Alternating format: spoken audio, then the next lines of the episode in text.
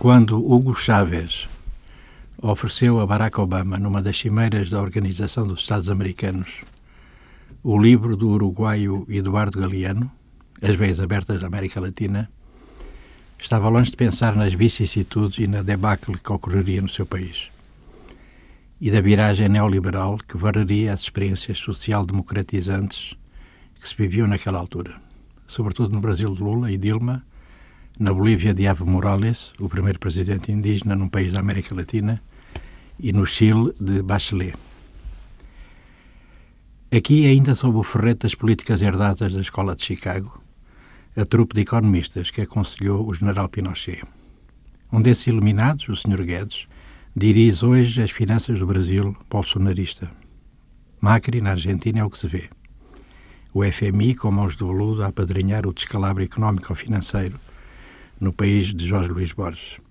Ler agora ou reler as veias abertas da América Latina é uma das maneiras de adjornamento em forma de flashback, passa a aparente contradição, sobre as exemplares políticas do gigante Yankee no continente, a norte, a centro e a sul, como muito bem definiu a famosa doutrina do presidente Monroe. Inimigo da mentira e da indiferença, como o classificou John Berger, o autor da trilogia A Memória do Fogo, fez um dos retratos mais rigorosos e terríveis da suba no Extra América e não se limitou à denúncia política nem reduziu a imensa tragédia do seu continente da habla castelhana e Índia, com contributos decisivos das culturas africanas ao Lucifer estadunidense. Entranhou-se nas culturas endógenas, na sua potência significante, nas suas experiências políticas, do México, do Orozco e Rivera, isto na parte artística, às utopias e às lutas fraticidas, à dicotomia entre as culturas indígenas, os impactos de monocultura rentista, até à atividade de cariz extrativista das riquezas dos diversos países, do patrimonialismo e do caciquismo das chamadas elites, que usurparam as melhores intenções dos seus povos, fosse através de um justicialismo populista vocacionado para a derrota, fosse no irredentismo de homens providenciais, tantas ou a mais das vezes atraírem os ideais proclamados.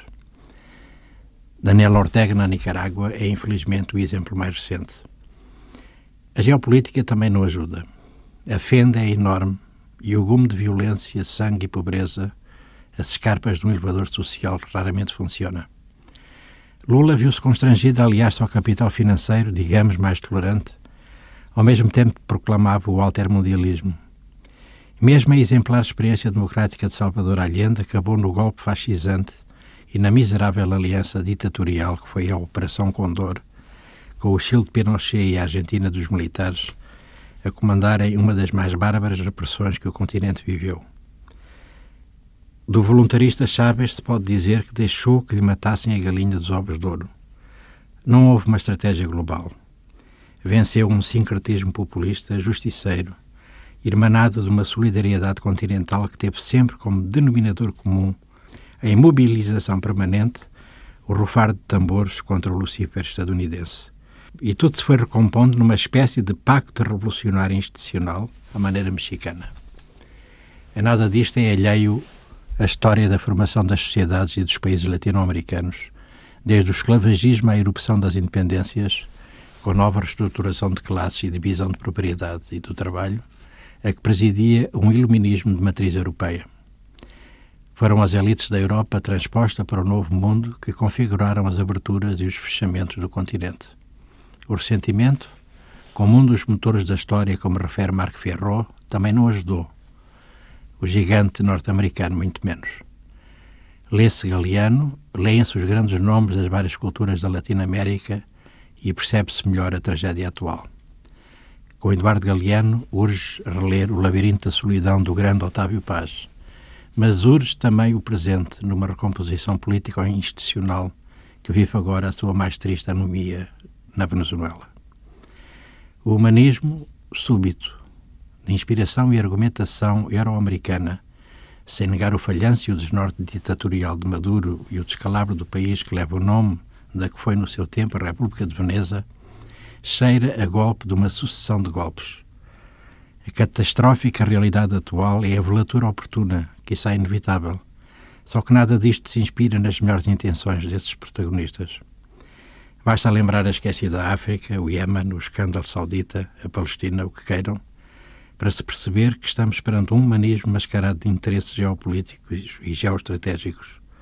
O petróleo é só uma parte, porque o que está presente é uma espécie de novo grande jogo nesta singular, caótica e perigosa reedição de Guerra Fria e do jogo hegemónico de potências emergentes, sobretudo a China.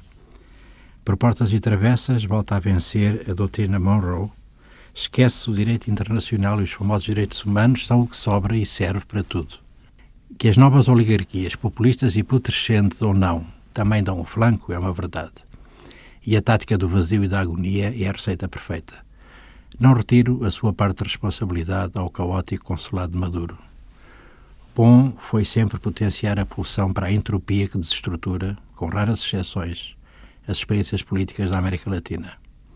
Apesar da condenação das Nações Unidas, o famoso direito internacional é o que se vê com a Europa, mais o seu famoso humanismo, a esquecer-se de como contribui, ou contribuiu, por omissão, para o cemitério que é o Mediterrâneo. Quem lembra a intervenção Cameron, Sarkozy e Obama na Líbia? Quem atenta na troca desigual entre a Europa e a África? Quem age em coerência contra os fundamentalismos e o imperialismo saudita? No seu livro As Veias Abertas da América Latina, Eduardo Galeano fez uma afirmação exemplar. O desenvolvimento é uma viagem com mais náufragos que navegantes. Náufraga também na sua relação transatlântica, a Europa estendeu a mão ao desestruturado e perigoso Trump. Tudo em nome da democracia e dos direitos humanos.